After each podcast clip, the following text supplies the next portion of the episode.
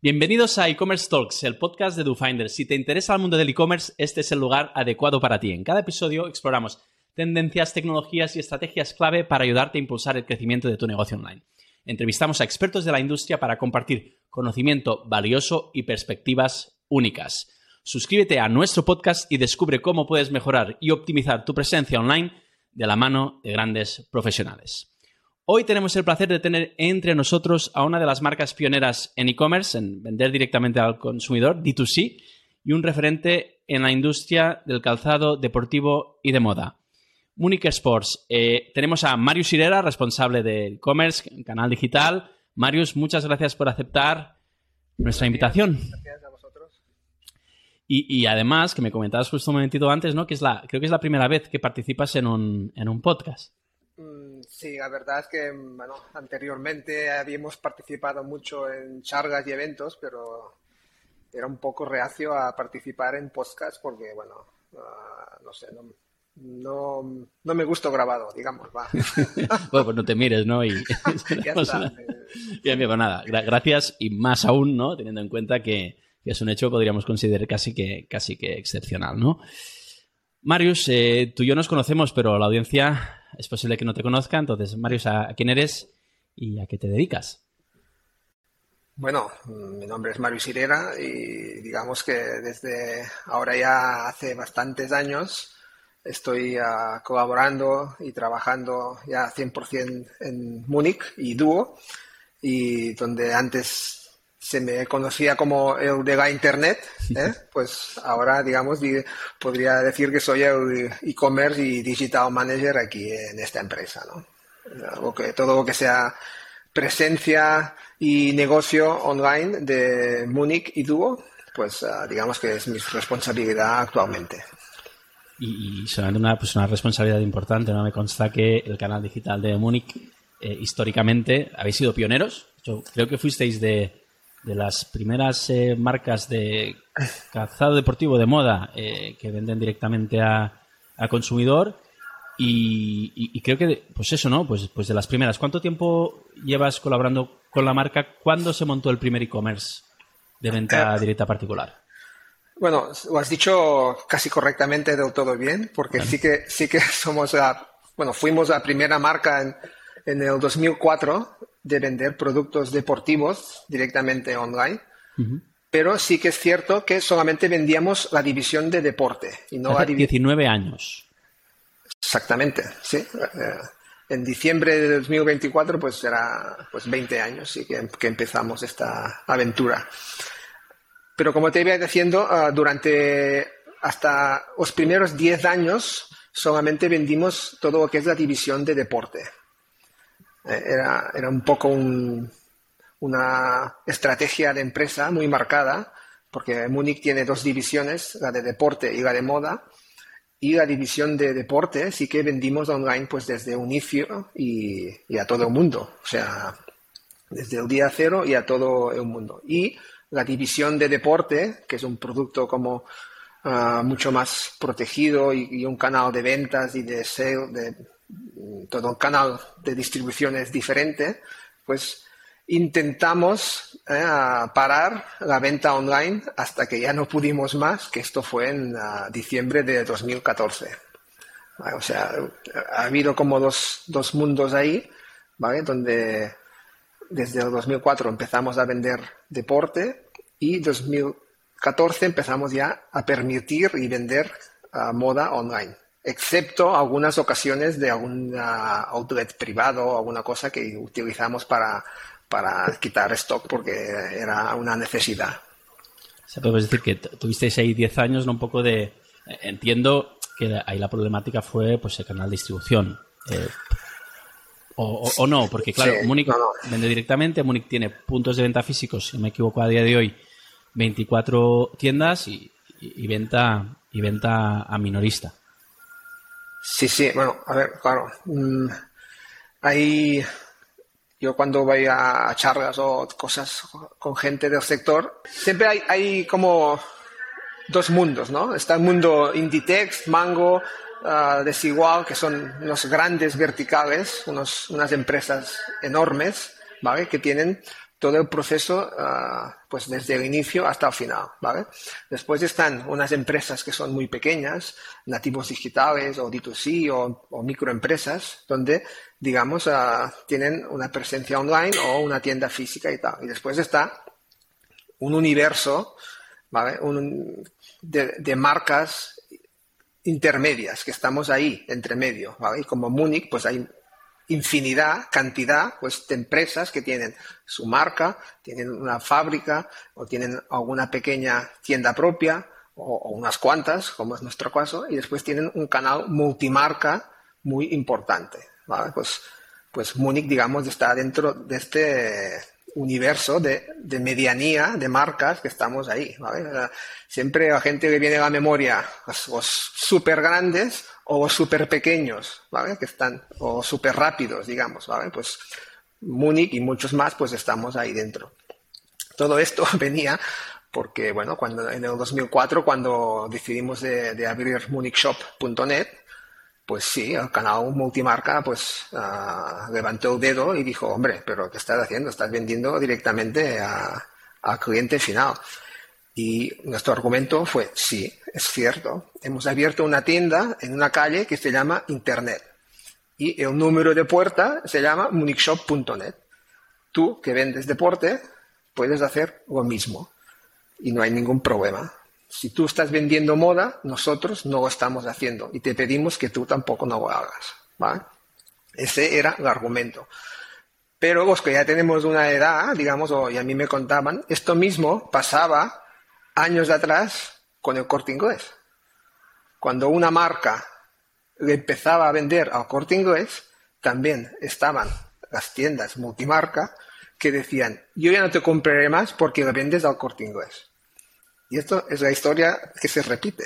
¿eh? Ah, pasaba en los años 70 con el corte inglés, pasó aquí en los 90, 2000 con Internet y en un futuro pues pasará donde sea, ¿me entiendes? Pero, ese, era el, pequeño conflicto que hubo, pero bueno, ah, digamos que no, no fue más. Bueno, pues al final es el, el parte de ser pioneros, porque a día de hoy una marca explicar esto a una tienda, la tienda pues ya lo van a entender de forma muy fácil, pero en 2004 eh, era una cosa realmente poco habitual, ¿no? Entonces, pues ahí para sí. pues, solamente pues eh, un poco el pato, ¿no? De, ser los primeros y tener los primeros que aguantar pues un poco esta, esta situación, ¿no? Era una cosa poco habitual, sí. Cuando fuimos a, a la entidad bancaria a pedir una pasarela de pago para el comercio online, pues bueno, hay, hay algunas anécdotas, bueno, porque ellos tienen como unas tablas ahí de, de comisiones, ¿vale? Según el tipo de comercio,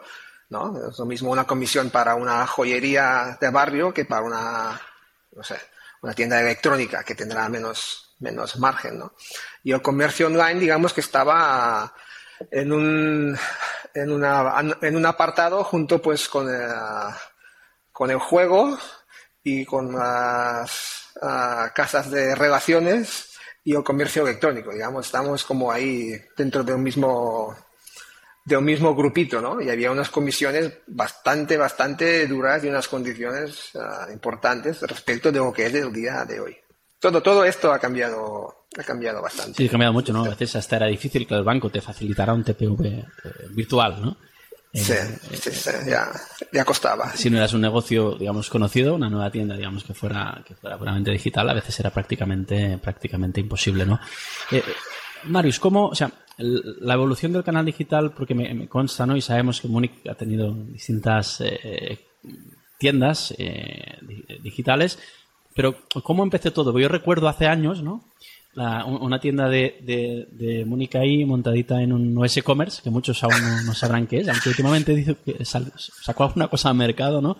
Pero ¿cómo, cuál, cuál fue tu relación con la marca? ¿Cómo empezó, digamos, eh, tu relación con la marca y, con el canal digital? ¿no? Es decir, ¿cómo, fue esa? ¿Cómo, cómo empezar? ¿Por qué sabías de e-commerce hace un millón de años? Un millón tampoco, perdona, pero...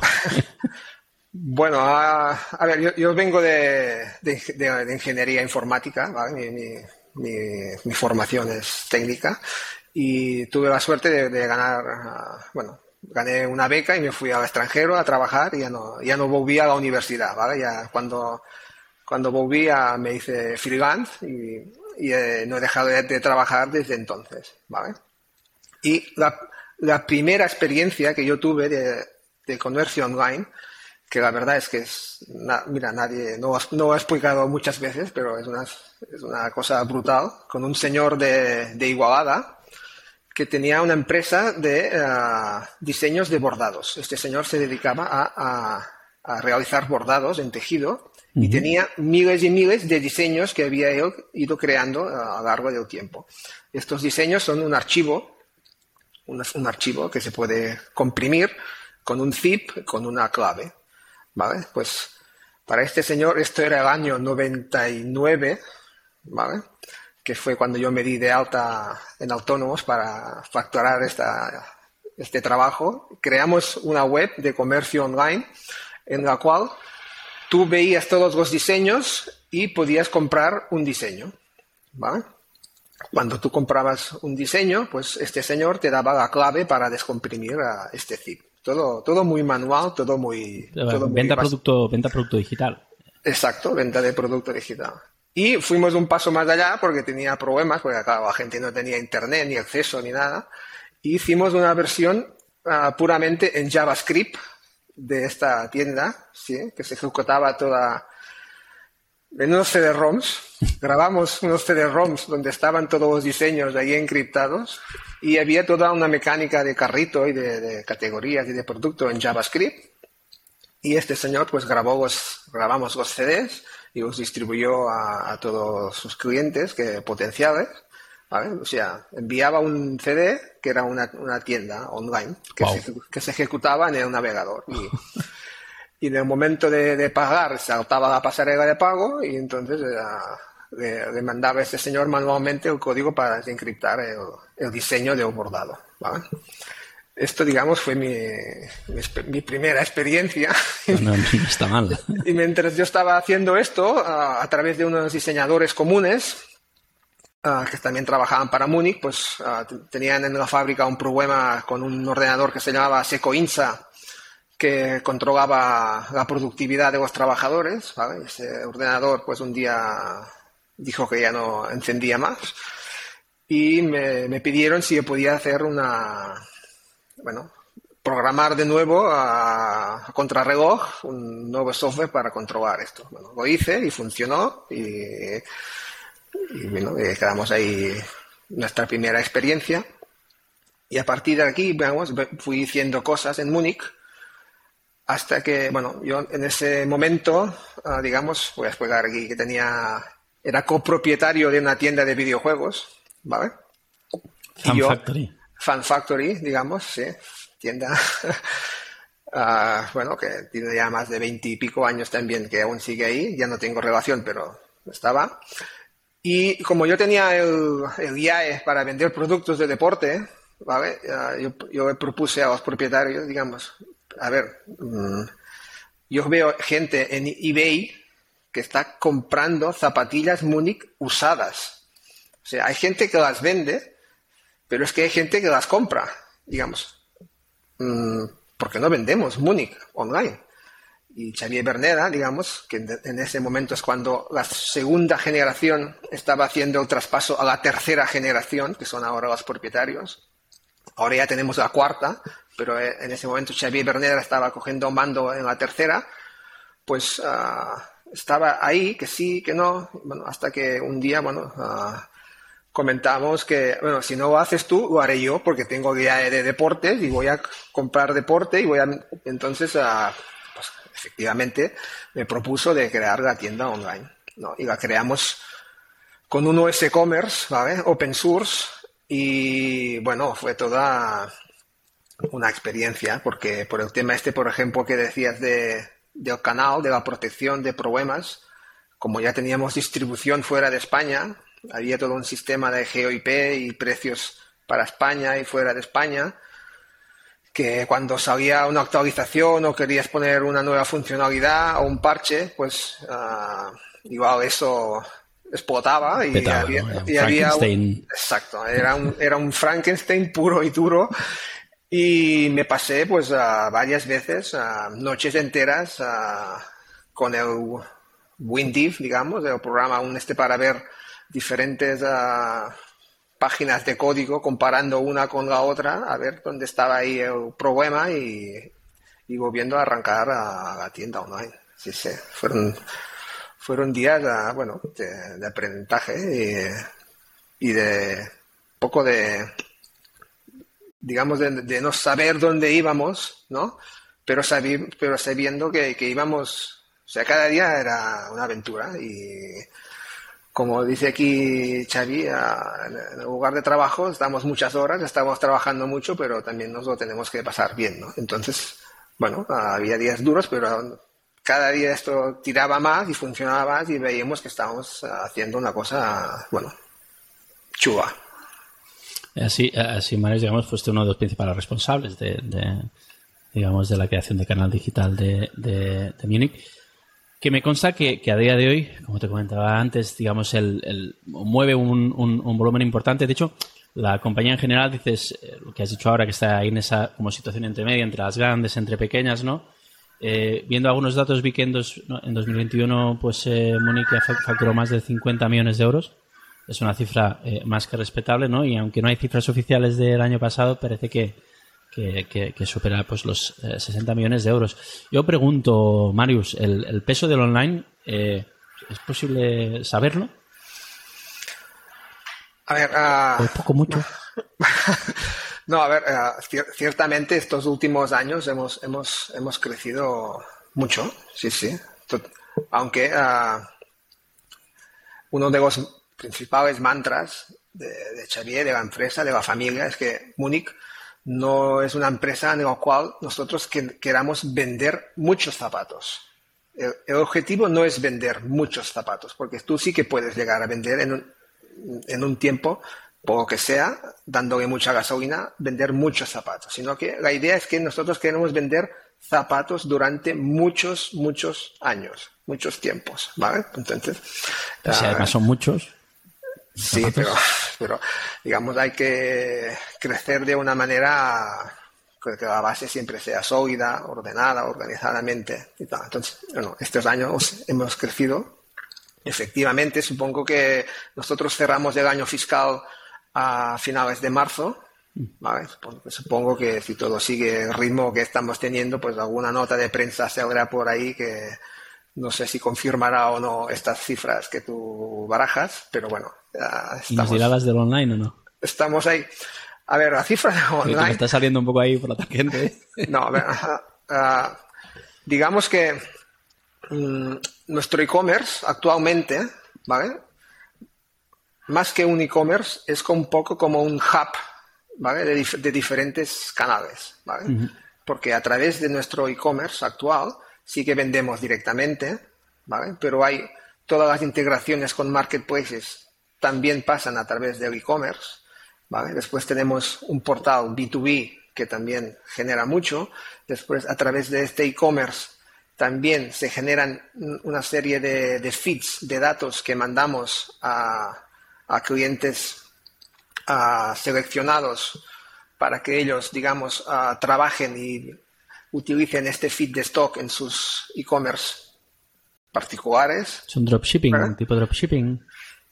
Mm, no, no es, no. es bueno, ellos, uh, si tú, digamos, ah, tienes un cierto volumen y mueves una cierta cantidad, pues tienes acceso a, un, a unas herramientas de stock en tiempo real en el cual tú te permiten, digamos, publicar ah, en tus plataformas unos, unos artículos que mediante integraciones EDI y historias de estas, ah, pues nosotros podemos servir diariamente a, tu almacén, ¿vale? No hacemos, no hacemos dropshipping al cliente final, ¿vale? Entonces, ellos ahí pues integran estos pedidos con pedidos que puedan tener de otras marcas, ¿vale? Y hacen un, el envío al cliente final. Por eso, todo esto te lo digo porque, bueno, la cifra, a ver, te puedo decir 5, 10 o, 15, ¿me entiendes? Depende de cómo tú vayas también. Amazon es un cliente que en estos últimos años, últimamente a través de Vendor, pues también ha crecido mucho volumen y también es online, pero, pero tampoco desde nuestro e-commerce. O sea, mm, y también hay clientes, operadores, que son, hacen su programación como cualquier tienda física, por ejemplo, yo qué sé, de por Vigach o Tradein, que, que también es, comercio, es comercio online. Correcto, entendido. En cualquier caso, es una cifra seguramente, digamos, eh, importante, respetable. Em, me, llaman a mí. Un segundito. Tendría que haber parado esto.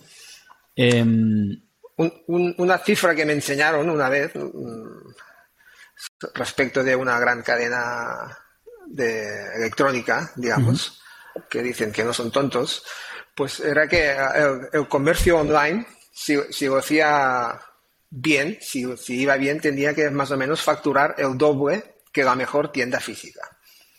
¿Vale? Esta era un poco la, norma. Pues digamos que Múnich ah, más o menos estamos ahí. Se cumpliría, se cumpliría esto, muy bien. Vale. Que, que, esto, esto nos ayuda a no perder el foco, ¿eh? que la tienda online, digamos, no es más que otra tienda. ¿eh? O sea, ¿cuántas tiendas online de Múnich podemos abrir más en España? Pues podemos abrir la tienda oficial de Múnich, pues es, es una, pero tiendas físicas, por ejemplo, ahora hemos abierto en los aeropuertos en Madrid y Barajas, y bueno, eso también te da una visibilidad y un músculo y una presencia y un, y un volumen que, bueno, todo, todo suma, ¿me entiendes? No, no, nos, como, nos, como estamos dentro de ese universo que te decía al principio de marcas que tenemos un poco de todo, pues mm, todo suma. Si nos ponemos a poner a buscar una cifra, puede ser más o menos uh, abultada, pero, pero está, estamos ahí. Bien, bien. En, cuanto a evolución, pues bueno, la tienda online de Múnich, pues eso, empezó a hacer la, tira de años con ese, e-commerce Frankenstein, que imagino que sufriste durante bastante tiempo y, muchas horas y noches, ¿no? Y luego, eh, a partir de la tienda que era munichshop.net, eh, teníais, o me, hicisteis dos proyectos muy interesantes. Uno creo que es bastante conocido, aunque a día de hoy no está activo, ¿no? Que es eh, el Munich, Munich My Way, el personalizador de calzado, y luego experimentasteis con una que creo que era eh, Munich Club. Sí, que tampoco ya no está. bueno, la, historia de Munich My Way, digamos, ah, hay, un, hay un artículo en Munich Shop que sigue, sigue activo a día de hoy, que son las zapatillas personalizadas para porteros de balonmano. Vale. Vale. Y esta era, sigue, sigue siendo, digamos, está en el top de las referencias de los modelos que más venta tienen. ¿Vale? Porque es, digamos. ¿El modelo Barrufet puede ser? ¿Te hablo de memoria o no? Sí, bueno, se llama Wallkeeper, pero es como una como una derivación del modelo Barrufet, que es de mm. David Barrufet, eh, el que fue portero de Fútbol Club Barcelona durante muchos años y embajador de Múnich. ¿vale? Pues ese, esa, ese modelo en el cual solamente podías personalizar el color de la X y de, y de la base, ¿vale? Es un modelo específico para portero de handball, de balonmano, que lleva una pieza de piel en el talón que permite, uh, digamos, abrir las piernas fácilmente a los porteros en, en, en las diferentes uh, pistas indoor, ¿vale? Y iban llegando pedidos de estos, pero de, todo, bueno, de todo, o sea, un, degoteo constante de pedidos de todo el mundo, de, este, estas zapatillas. Porque dentro de un fútbol sala y los porteros, pues, son una, una rara avis, ¿vale? Es como un jugador totalmente diferente. Y este tipo de zapatilla, pues, les, cuadraba muy bien. Y en ese momento, pues se juntó esto con que Nike ID, ¿vale? El personalizador de Nike, que dio mucho, mucha fuerza y mucha push de marketing que dieron, pues otra vez, digamos, la familia Xavier y David, pues uh, dijeron, escucha, pues si Nike lo hace, nosotros, ¿por qué no? También, no también, lo podemos hacer, ya lo, estamos haciendo, de hecho, con, los, con las zapatillas de porteros, ¿vale? Y hicimos un ejercicio de benchmarking, perdón, de bench, de bench, bueno, total, miramos que se podía copiar y que no, ¿Vale? Cogiste y dije, sujétame el cubata. Exacto. Y dijimos, nosotros no podemos hacer muchos modelos, pero sí que podemos hacer muchos colores porque tenemos un, un de, curtición de piel muy importante aquí cerca de nuestra fábrica, en Igualada. Y sí que podemos fabricar aquí. Tenemos nuestra fábrica aquí en, esta localidad que se llama Vilanova de Espolla, y podemos llegar a entregar pedidos personalizados en nueve días. ¿vale? Cuando, cuando más uh, intenso fue el tema, entregamos pedidos personalizados con uh, nueve días laborables, la persona ya tenía sus zapatillas en su casa. ¿vale? Y con una variedad de colores que no, no estaba disponible hasta el momento. Y con un proceso totalmente manual de fabricación. El proceso es totalmente manual. Yo, antes de estar ahora como estoy en logística, estaba en la fábrica, bueno, arrancando temas como este, y cuando yo enseñaba a la fábrica a alguien, a las pocas gentes que venían a visitar ahí, que me parece a mí que es una experiencia que mucha gente debería más de poder vivir, pero no se puede porque es una fábrica, digamos, que están para hacer zapatillas, que no están para, para enseñar. Pero cuando la gente sale, pues todo el mundo dice lo mismo. Dice, hostia, ahora entiendo el precio que tienen. O sea, hay una cantidad de procesos manuales que están haciendo personas ahí cada día que se tiene que hacer muy bien cada una de ellas para al final tener una zapatilla en la cual tú puedas caminar cómodamente cada día. O sea, no, um, es, es, duro que la gente no sepa más esto, ¿vale? No es, no es uh, como ese programa de cómo se hace, que hay una super máquina ahí que tiras todo y, y ya te sale la zapatilla hecha. Esto para dar un y, poco de contexto, eh, Mario Samonic My Way, para quien no lo conozca, era, era una web que era monicmyway.com, donde habían uno o dos, creo que sacasteis al final más modelos, pero principalmente modelos, era el modelo sí. Fresca, si, Sí. si lo digo bien, el principal, Sí, que tenías, podías seleccionar to- muchas partes del zapato, no sé, igual 20, por decir algo, o sea, no eran dos, eran unas cuantas, y que tú podías pintar pues con una gama de colores muy amplia, y si no recuerdo mal también, igual por, supongo que íbamos ya en euros, ¿no? Igual por 100 o 120 euros tenías tu zapato totalmente personalizado. Exacto. Eh, era, era un poco más cara que una zapatilla de serie, de producción en serie, digamos, donde se podía personalizar absolutamente todas las piezas. ¿Vale? Ah, hicimos un cálculo y era unos como 333 tri- trillones de combinaciones posibles que se podían llegar a, conseguir. ¿vale? Hicimos alguna campaña muy, muy divertida, muy interesante, por ejemplo, con Privalia. Hicimos un concurso donde, donde propusimos a, gente de Privalia, mira, hacemos esto, donde cuando era, era- esto eran los años del, del social commerce, ¿eh? no sé si te acuerdas, en Facebook. Y, Facebook era- Promos y compañía. Exacto. Facebook era, era muy fuerte y, y, bueno, nos contamos con la gente de Privalia que teníamos buena relación porque solamente había dos momentos durante el año donde podías comprar moda online, que eran las dos campañas que hacíamos en Privalia, y ahí, digamos, un poco lo petábamos, ¿vale? Porque no, no, no podías comprar Múnich en ningún otro sitio y en ningún otro momento. Total, que propusimos a la gente de Privalia hacer un Munich My Way, hacemos un concurso y con Easy Promos, ¿vale?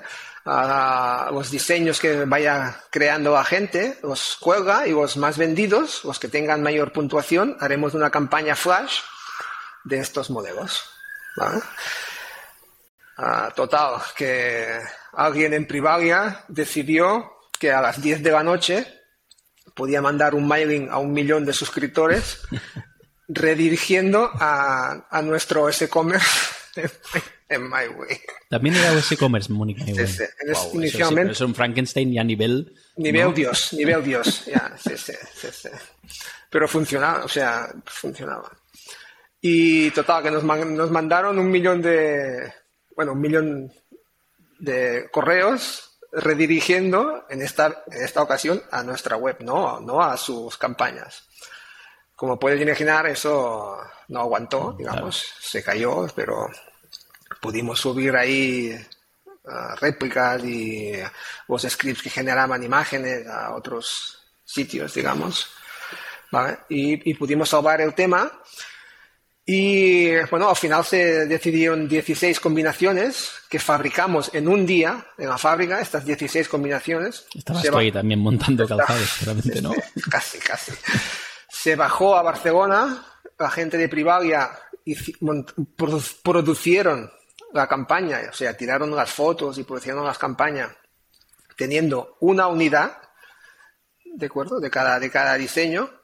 y lanzamos una campaña flash de esas unidades. Decimos, con tanto tiempo nosotros podemos llegar a fabricar tantas unidades de estas zapatillas. Y la verdad, es una pasada. O sea, se vendieron ah, unos cuantos, bastantes miles de zapatillas, ¿vale? Y la fábrica estuvo como un mes y pico, ah, bueno, esos, esos plazos que, que, hay en Privalia de entrega a cuatro semanas y tal, pues estuvo como un mes y una semana fabricando a full time. Colapsados, ¿no? Solamente zapatillas de la campaña Privalia, ¿vale? Bien, bien, bien. Muy interesante. El, el, el me, voy, me, voy aquí, me pongo a hablar y... No, no, no, no está bien, porque lo que comentas esto es muy, muy interesante. Eh, y, para cambiar ya, y, como has comentado el tema de Privalia, ¿no? Al final el, el privado de venta exclusiva me voy ahora a Munich Club, ¿no? Es decir, en su momento montasteis Munich Club y cuéntanos qué era eh, y el por qué montasteis eso.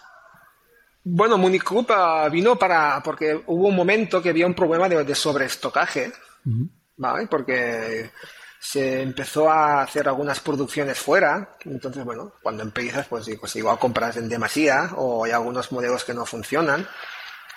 Y como no, no queríamos estar presentes continuamente en, sitios como Privalia, que tiene mucha repercusión para la marca, pensamos que una manera de dar salida a este, estos restos, a estos, estos sobrestock, sin perjudicar, sin perjudicar perdón, a, la marca, porque la marca es lo más importante que tenemos, lo más valioso, lo que lleva 80 años la familia ahí cuidando, pues podía ser crear nuestro propio portal de ventas privadas. ¿Vale? ¿Con ese commerce No, no, no. Aquí, digamos, aquí en, este en este momento era cuando ya estábamos en la, en, con los e-commerce. ¿vale? Aquí, aquí ya, habíamos hecho el, traspaso a, a, herramienta a los e-commerce. Y esto era un Aquí, aquí ya dormías los fines de semana, podríamos decir. Aquí, digamos, mi vida cambió, sí. Va a ser. Aquí, digamos, pasé de tener yo la central nuclear eh, debajo de mi silla a, que esta central nuclear, digamos, la tenían unos, señores que su negocio y su, su día a día es a eh, gestionar centrales nucleares. Que y era un modelo SAS también, ¿no? exacto, que lo hacen mucho mejor y, muy bien y nosotros nos permitió dedicarnos y pensar cosas como esta. Vamos a hacer un, un club privado nuestro, ¿vale? Donde cada 15 días vamos a presentar ah, unos pocos modelos a los cuales vamos a dar salida con descuento. Esto vino, funcionó también ah, muy bien, nos dio, aprendimos mucho lo que eran los, los tsunamis, ¿vale? O sea, tuvimos como... no teníais suficiente con una campaña o dos en privada al año, pues vamos a hacer una cada semana nosotros, ¿no? Exacto. Sí, sí. ya no sean puntas, ¿no? Sea ya todo. Sí, pero, pero era, es diferente, porque, por ejemplo, las campañas flash de Privalia, tú entregas todo un pedido consolidado en varios trailers, ¿no? Pero en esta campaña era algo que sería como una campaña flash de Privalia con dropshipping, pero todo esto, digamos, era nuestra responsabilidad en un periodo muy corto de tiempo a gestionar y preparar y entregar muchos pedidos. Digamos que cuando, cuando llegó todo el tema del Black Friday posterior, nosotros ya estábamos como... habíais pasado por todo, Ya estábamos como, aprendidos un poco anteriormente porque ya lo habíamos vivido varias veces, ¿no? Entonces, ah, solamente por esto ya fue muy útil. Y este problema de stock, pues ya se desapareció, digamos, y, esta, esta web se cerró porque bueno, ya no, ya no había la necesidad. Igual como también en su día se cerró My Way porque, digamos, la, la, producción en serie era más, era, o sea, perdón, la producción personalizada por el precio que nosotros pedíamos uh, no, no, era asumible, digamos, no, esto no, no, escalaba bien, no le podíamos dar gasolina porque nuestra fábrica se nos caía y entonces no, no podíamos servir el canal multimarca o los pedidos de programación, ¿me entiendes? Y bueno, uh, tuvimos todo nuestro aprendizaje y, y, se cerró y ya está, no pasa nada. Y con Municu, pues, pues lo mismo, así fue. Hasta el día de hoy que tenéis municusports.com, donde vendéis pues, deportivo, donde vendéis directamente al consumidor moda con una solución SaaS, ¿no? Ajá. Eh, y, bueno, que al final es un aparador para, para vuestra marca, como has comentado, ¿no? Y, también pues una herramienta para vuestro canal, eh, para vuestro canal minorista. Yendo, yendo a temas ya más actuales, Mario, si hay que hay un tema Sí, porque esto son muchas batallitas de aquí. Sí, no, pero está bien, está bien. O sea, eh, es interesante, ¿no? ¿no? No se puede hablar cada día con alguien que lleve tantos años en e-commerce y que haya pasado un poco por, por, todo esto, ¿no? Por temas de personalización, por temas de venta privada, que en su momento con Privalia fue un boom eh, espectacular hace, hace muchos años. Privalia es uno de los principales responsables del crecimiento del e-commerce en, en, en, España, previo a la entrada de, de Amazon y, y muchos otros. Vosotros lo visteis de, de, primera mano, ¿no? Y luego también todo el tema de personalización son temas súper interesantes. Yendo a problemas de, a problemas o situaciones de, de que, vivís hoy, sé que hay un tema que, que, es el, hace poco comentabas por LinkedIn apasionadamente las falsificaciones, ¿no? Eh, eh, ¿qué, ¿qué, pasa, Marius, con, con esto? Bueno, desde que, digamos que... Las webs, digamos, ¿eh? no, falsificar, digamos, el producto que también, sino no webs, ¿no? anteriormente, o que nos encontrábamos, era gente, pues, que en redes sociales o, o en mercados físicos, pues, falsificaban tu producto, ¿vale? O sea, veías, tú te encontrabas uh, producto físico, tu zapatilla falsa, ¿vale? Entonces, digamos, esto, todo el mundo que le pasa por primera vez, pues digamos, el primer día hace como un poco de, hasta, hasta de ilusión, ¿vale? Porque dice, hostia, coño, soy alguien, ¿no? Soy alguien, si, si alguien, si alguien me, me, falsifica es porque ahí me negocio y, o sea, que las cosas las estoy haciendo bien. Esto el primer día. El segundo, digamos, ya, ya no te hace ninguna gracia y es una cosa que tienes que asumir y que ir, ir luchando, ¿vale? Pero hay alguien, digamos, que fabrica alguna zapatilla, ¿vale? Lo que nos hemos encontrado últimamente es que hay uh, webs, digamos, que uh, hacen uh, como un mapeo, como una copia, como un espejo de una nuestra web, una cosa más o menos similar, ¿vale? Y en épocas de inicio de rebajas o cercanía de Black Friday o de Navidades, empiezan a, enchufarle a saco dinero en AdWords, ¿vale? En, publicidad en Google y en Meta, básicamente, ¿vale? Con unas URLs extrañísimas y tal, pero que acá, o sea, que engañan al cliente y los dirigen a estas webs y ahí hacen todo el proceso de compra a descuentos de, pues, de 80, de zapatillas a 20 euros y tal. Y esto, bueno, nos perjudica a, infinitamente porque al cabo de unas semanas, pues no, empiezas a recibir unos días llamada de gente cabreadísima que dónde estás sus zapatillas, porque ellos han comprado unas zapatillas y no están recibiendo nada. Y, lo más triste es que ellos se creen que han comprado a, la página web, o sea, han sido uh, doblemente engañados, ¿no? Sí, sí, además te llaman pensando que les has, estafado tú, ¿no? sí, sí, que, ¿me entiendes? Uh, hay, o sea, hay días que nosotros hemos, o sea, hemos necesitado ayuda en el departamento de atención a la gente porque la mayoría de las llamadas diarias eran de esto. ¿Entiendes? Sí, vi, que en vuestra web hasta tenéis una página, creo que en el footer, ¿no? Que hace mención a, sí, esta problemática. sí, porque ayer, entiendo que... Hay, momentos que es crítico y en, esta, en este post que viste mío en LinkedIn... Estabas ya ahí pues desesperado, ¿no? Pues que hice el ejercicio y había diferentes marcas de Inditex que también les pasaba lo mismo. Entonces, bueno, si, si Inditex le está pasando, a nosotros nos está pasando, a cuánta gente más le está pasando.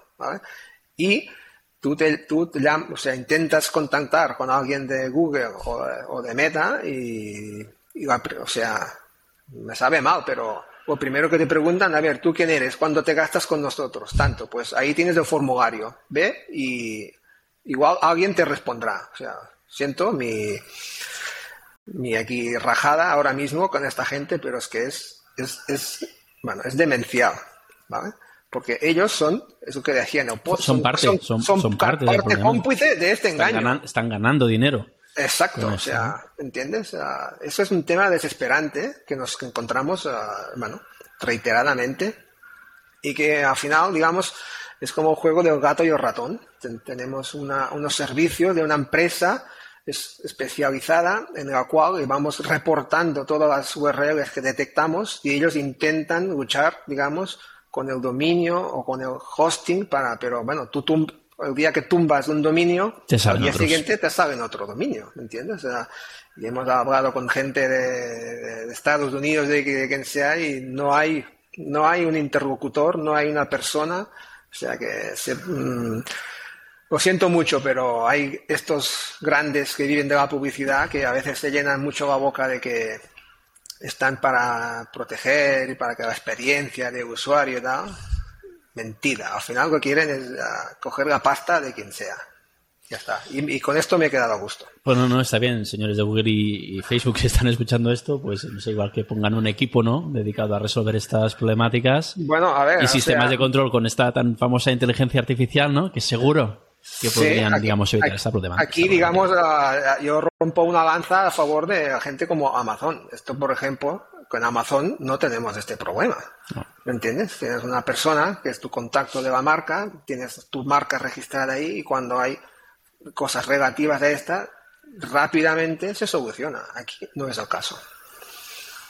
Bueno, pues nada, amigos varios con esto y...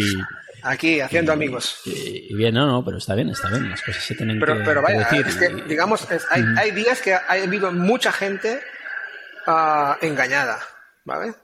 Y también tengo que decir una cosa, o sea, con, con la gente de Visa, a, a veces hemos detectado que la gente está siendo engañada porque intentan pagar con una visa y la pasarela no les deja. Entonces nos llama y nos dicen, estoy intentando pagar y no puedo. ¿Dónde está usted comprando? Aquí. Y entonces dicen, no, señora, señor, usted está siendo engañado, pero con Mastercard esto no pasa. ¿Me entiendes? Hay cosas que, bueno, aquí todo el mundo pilla lo que puede, ya ves. Pues vaya. Pues vaya bien, Marius, está dicho, a ver si pues hace caso, ¿no? Pero está claro que es una cosa que en el futuro pues em, deberá cambiar, ¿no? Em, una preguntita, Marius, tres herramientas imprescindibles de tu e-commerce sin las que no podrías vivir. Bueno, mm, la primera y más importante ah, es ah, el motor de e-commerce. A día de hoy ah, utilizamos e-commerce ¿vale? Que un poco sigue la filosofía de la empresa de, buscar un proveedor local. Si nosotros intentamos fabricar nuestras zapatillas con, con suelas, con piel, con tejido mm, de más kilómetro cero posible, pues tenemos la suerte que hay aquí en Barcelona una empresa que tiene un motor de e-commerce, que yo he visto muchos motores de e-commerce y tengo que decir que las funcionalidades están a la par y por una fracción del precio. O sea, mm, cuidado que te subirán las tarifas. Mm, bueno, vale. las suben, o sea, si hay que subirlas, ah, o sea, todo, si, si, a mí me justifican la subida porque yo podré vender mucho más, ¿vale? Ah, pues adelante, no, no, hay, no, hay, no, hay, una cosa, el precio de el valor, ¿vale? Más igual. O que decía, como herramienta principal, digamos, a... El CMS, lógico más. Y dentro del CMS es muy importante, por ejemplo, toda la mejora que tienen de la capa física. ¿Vale? esta gente, ahora parece que haya un poco de publi, pero dentro de dormir mejor, cuando pasamos a un servicio SaaS, Anteriormente hay servicios uh, SaaS que no son escalables, algo bestia. ¿vale? Nosotros, por ejemplo, cuando estábamos en Munich a veces dentro de estar en los e-commerce teníamos problemas porque uh, tú tenías un servidor dentro del SaaS, pero a veces ese servidor también llegaba al límite. ¿vale? Estos señores han movido toda esta infraestructura física a Amazon Web Services ¿vale? y cuando llega el Black Friday yo no tengo, no me, no me cae el sudor, ¿me entiendes? La gota fría, porque sé que puedo mandar un mailing a toda la base de datos en el primer momento y ah, los señores de Amazon, ¿vale? Van a ir creando instancias. Escalando. Escalando y, y, esa web, yo he visto en Google Analytics unos números ahí, ah, bueno, de tiempo real que es Sin, antes eso hubiera sido imposible. Esto, digamos, esto te permite ah, centrarte en el negocio, en, crear una buena oferta, una buena experiencia para que el usuario ah, tenga, ah, bueno, para que el business funcione. Olvidarnos de la capa física para mí ha sido una cosa crítica, ¿vale? O sea, esto es una, lo más, lo más importante en los últimos tiempos para mí de, la experiencia como herramienta. Por lo tanto, aquí destacas, digamos, los e-commerce como, como motor, bueno, y al final, pues la infraestructura, ¿no? Que es una cosa que va relacionada en este la plataforma, infraestructura. Digamos, o sea, la, herramienta, las funcionalidades que tiene de multiprecio, multidioma, multipaís, multi-almacén, multi, multi todo, están y se supone y arriba un momento que si no lo tienes ya no, no, estás. ¿vale? ¿Alguna herramienta adicional al margen de lo que es eh, la propia plataforma que te facilite la vida? Dentro de esto, de, de, las, de, las, diferentes etapas, digamos, vivimos la etapa de la personalización, luego vivimos la etapa del social commerce y ahora, digamos, estamos viviendo la etapa de los marketplaces, me parece a mí un poco. ¿vale? Y tenemos, ahora antes yo tenía un jefe y ahora tengo este jefe y tengo jefe de Decathlon, el jefe de Corte Inglés, el jefe de Privalia, el jefe de Miravía, el jefe de Amazon. Tengo, ahora tengo muchos jefes porque todos para su marketplace uh, exigen lo máximo posible. Y ahora mismo la herramienta, digamos, que, nos, que utilizamos para esto es ah, un integrador de marketplaces que es Vengo. Mm, no soy muy fan porque a veces son muy suyos, digamos, pero bueno, ah, como herramienta imprescindible a día de hoy que, para, cada día nos genera negocio es un integrador de marketplaces. En su día también como batallita vivimos todo el episodio de Cuba Shops. Que sí, sí, sí, sí, estaba por ahí. Que también... sí, es que hemos estado ahí en todos, en todas las fiestas, o sea, pero bueno, ah, estuvo, estuvo muy bien y también hemos aprendido mucho. Y como, como tercera herramienta, digamos, después de la fiesta de los marketplaces, ahora mismo estamos viviendo el tema de la omnicanalidad. ¿vale? ¿Cómo hacemos para que todas nuestras tiendas físicas, que es una, una, cantidad importante, ¿vale? Y nuestra tienda online puedan estar lo máximo interconectadas posibles, ¿vale? Y esta tercera herramienta es el software de, nuestras tiendas online, que también es un, un proveedor lo más próximo posible, que se llama Status 2, que es nuestro software de las tiendas físicas. Exacto. Donde estamos haciendo muchas integraciones ah, vía APIs, ¿vale? De, por ejemplo, ahora una cosa que abrimos la semana pasada es de poder ah, realizar la reserva online de el stock en tienda físico. No sé si me he explicado bien. Reserva online o sea, Tú puedes ir a una ficha de producto, ¿Vale? Ver tallas disponibles en tiendas, esto lo vi el otro día navegando, ¿no? Exacto, entonces, pues ahora mismo, aparte de haber las tallas disponibles en tienda, puedes reservar en el software de punto de venta un modelo y talla en concreto. ¿vale? Se genera una reserva durante 48 horas de, ese, de esa unidad en la tienda física y la tienda Para ir a recoger en tienda, entiendo. Exacto. Pero esa, esa unidad ya está reservada para, para ti esperándote durante dos días a que vayas a, recoger en la tienda y tienes la seguridad de que estará ahí esperando. Eso es una integración entre, entre los e-commerce y Status en este caso. Exacto. Tienes el e-commerce y el, Exacto. Y el, tal. Eh, Mario, yo que me esperaba que me ibas a decir el buscador, es una de las herramientas imprescindibles, es broma, es broma. no, no, a ver. Eh. Mm, no me has dicho tres. No, no, no, que bien que estoy haciendo. Broma, Mario, em, bien, bien, muchas. perdona que te corte. Estamos haciendo este podcast porque la verdad, es, el buscador que tenéis en tu Finder también es una pasada.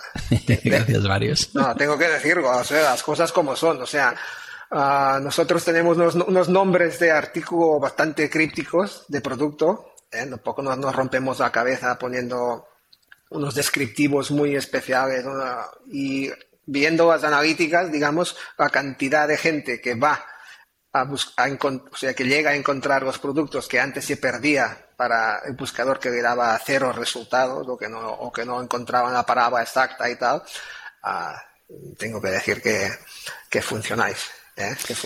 como, como, como, no, como esas, esas, hay esas herramientas, como la herramienta de email marketing, cuando tú no tienes muchos problemas y, simplemente funciona, que no, no, contactas con la atención al cliente del, del, proveedor de la herramienta, me parece que no, que no le hagas caso, que no, que esté ahí y simplemente eh, está porque mira, pero realmente cuando una cosa funciona es, es, es la mejor. O sea, es la mejor cuando cuanto menos contacto tienes con el proveedor de esa herramienta, porque simplemente funciona. Ah, eso es ideal y, por parte del proveedor eso te permite ofrecer soluciones extremadamente escalables, ¿no? Cuando es este, este caso. Muy bien. Em, a, mí de la web me, gustaría destacar directamente, Marius, para la gente que nos está que nos está oyendo, ¿no? Siempre una de las cosas que me ha gustado mucho y que lo hicisteis hace muchos años es el tema de la guía de tallas, donde podías imprimir ¿no? un folio, un DIN A4, con el pie, poner el pie encima y así saber exactamente la talla a comprar. Y, vi que a día de hoy aún lo tenéis, ¿eh? el otro día entré expresamente a ver eso. Sí, bueno, a, veces, a veces genera problemas porque si te fijas hay, hay como un 4 centímetros que tú te, tienes que asegurar que cuando lo imprimes coger una regla y que esos 4 centímetros te coincidan, porque si no, ah, hay mucha gente que tiene imprimir ajustando al tamaño del papel y depende de la, impresora, no, no, acaba de ser a, 100% y entonces la, talla no... Pero la verdad tenemos mucha suerte como, como marcas donde ahí tenemos mucho cliente recurrente que él sabe exactamente la talla que utiliza, ¿vale? Ah, hasta Eso impacta en no tener, entiendo, un volumen brutal de devoluciones. De devoluciones, exacto. Y debido a esto, por ejemplo, el primer cambio de talla, digamos, es, gratuito porque no, no, no es, no es un, problema y, es, quita la barrera inicial esta de la, persona que no sepa qué, talla de Munich utiliza. Porque si quiero devolver el producto, ¿tengo que pagar la, devolución? Eh, si, no es un cambio de talla. Ah, sí. Tienes que pagar, perdón, perdón. A ver, aquí no tienes que pagar por devolver el producto nosotros ofrecemos el servicio de ir a recoger el producto donde el cliente nos indique ¿eh? y, esto tiene un coste de transporte. Exactamente. ¿Eh?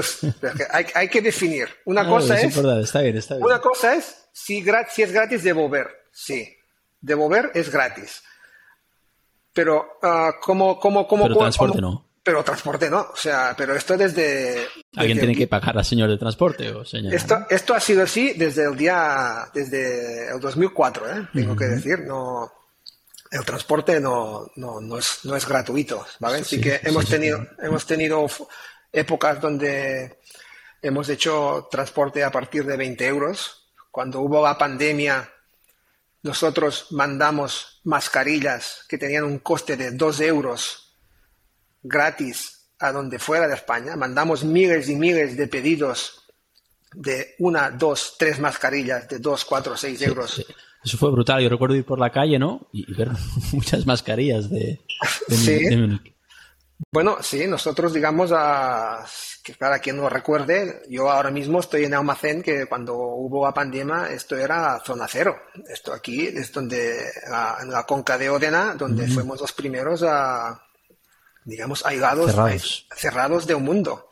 Y fue bastante, bastante impactante y bastante fuerte. Y, Xavier Berneda decidió ah, que teníamos que hacer algo y, y, trajimos miles de, mascarillas donde ahí no ganábamos nada. O sea, teníamos, teníamos la oportunidad de mm, traer mascarillas a España y las, vendimos y las mandamos por dos euros. Ahí no, o sea, no gastamos, o sea, perdón, no vendimos, no ganamos nada. Ah, eso fue una acción, digamos, para que la gente tuviese mascarillas. Y sí que es cierto que, claro, ah, como presencia de marca, tú ver a, continuamente gente por la calle que, lleva una X aquí en, las mejillas, pues bueno, la verdad es que, digamos, ha, habido un poco un antes y un después de, esta acción.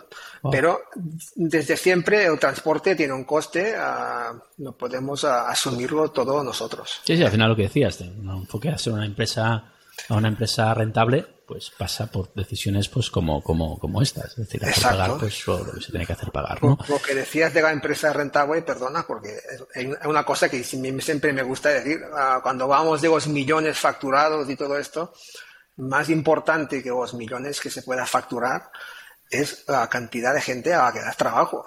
O sea, desde cuando empecé yo aquí, a día de hoy, que somos 350 personas, eh, el cambio sí que ha sido brutal, ¿vale? Más, más que, de, que de facturar 19 o a facturar 60, ¿eh?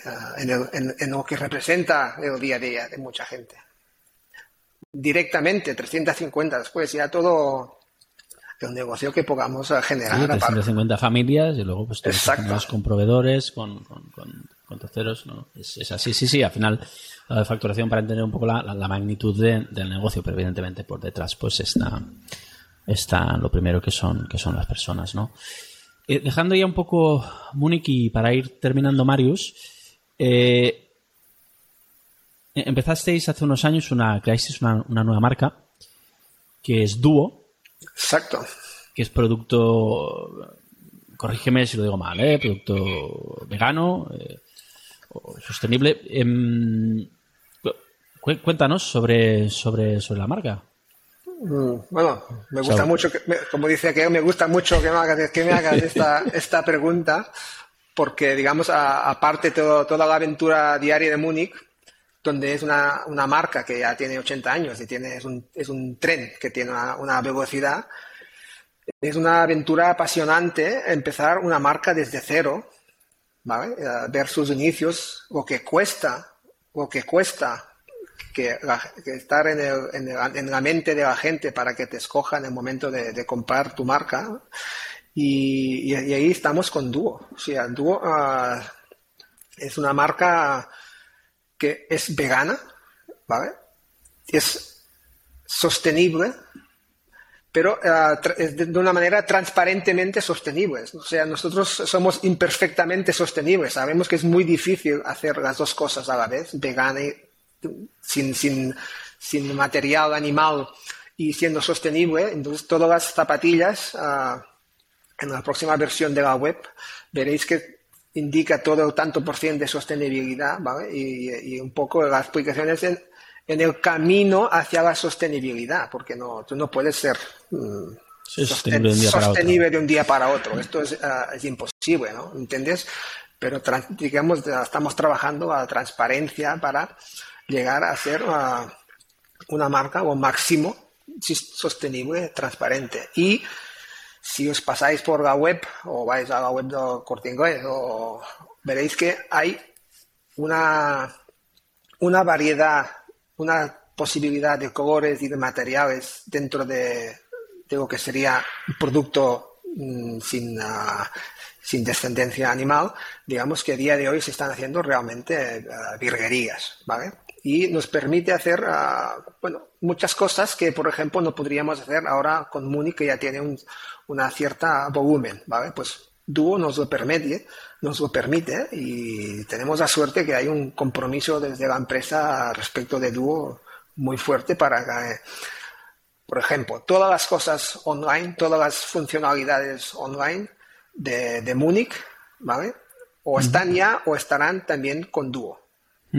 Aunque sea una marca que, que facture una, una, fracción de lo que es dúo, pero integraciones, ah, todo el tema estará ahí, igual. Hay una apuesta importante. Es interesante lo que has dicho, crear una nueva marca, ¿no? Porque, mira, ahora mismo he ido a mirar un dato, ¿no? De gente que busca en España zapatillas Múnich o Múnich zapatillas, luego habrá un long tail mucho más grande, ¿no? Estamos hablando de 40.000 personas al mes, ¿no? Y luego, insisto, habrá quien busca modelos concretos, el volumen es mucho más grande. Claro, eso es una pasada, eso es un lujo, eso es un tráfico orgánico eh, brutal, recurrente, de alta conversión, ¿no? Que te da, que te da la vida, ¿no? digamos, yo tengo mucha suerte de, estar trabajando para una marca que tiene esta, esta presencia orgánica. Sí, que, se vende solo, por decirlo de una manera. ¿eh? Ya, me, ya, ya, me entiendes, pero bueno, que al menos digamos, la fuerza de la marca, ¿no? Te da este tráfico recurrente de alta conversión, eh, muy fácil de convertir, ¿no? Claro, con Duo, pero abres Duo, creo que es duoshop.com. Eh, sí, sí, sí. Y, dices, venga, a, vender. ¿no? Oye, no pasa nadie por aquí, ¿no? ¿Cómo, cómo, se hace eso? Evidentemente, primero hay un trabajo de marca, que eso sabes que, a largo plazo te acabará generando, ¿no? Pero ¿cómo, ¿qué habéis hecho para, vender mm. en los inicios, ¿no? ¿Qué habéis hecho diferente? Algunas cosas habéis hecho diferente.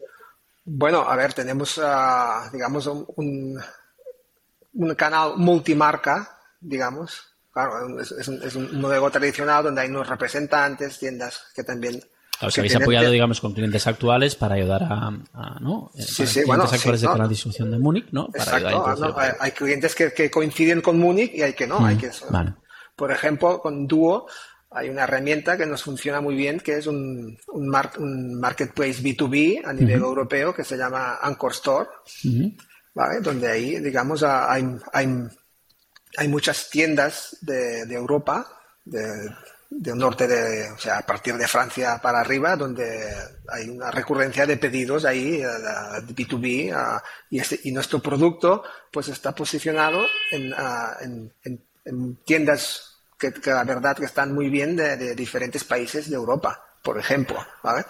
A nivel España, directo al consumidor, pues estar, estar pues, presentes en el Corte Inglés también nos ayuda mucho, digamos. Con, con Duo hay una excepcionalidad que es que estamos presentes en la web de Corte Inglés, pero aún no estamos presentes en, en, las tiendas físicas de, de Inglés, por ejemplo. Bueno, cosas, uh, los, marketplaces como Privalia, por ejemplo, también han, ayudado mucho en un tipo de producto de dúo que, que, que, la, que la gente ve pero a la calle. Y ahora uh, abriremos una tienda full price en el barrio de Auburn de dúo. Oh, muy bien eh, porque, bueno, como vimos en un, en un informe de la gente de... Sería la primera tienda física. Hay, una en, un, en un outlet de Viga de Cans, en vale. Style Outlet, ¿vale? Pero esta será la primera tienda física. Aquí en hay una tienda aquí en Igualada que, que comparte con Múnich, donde también hay dúo.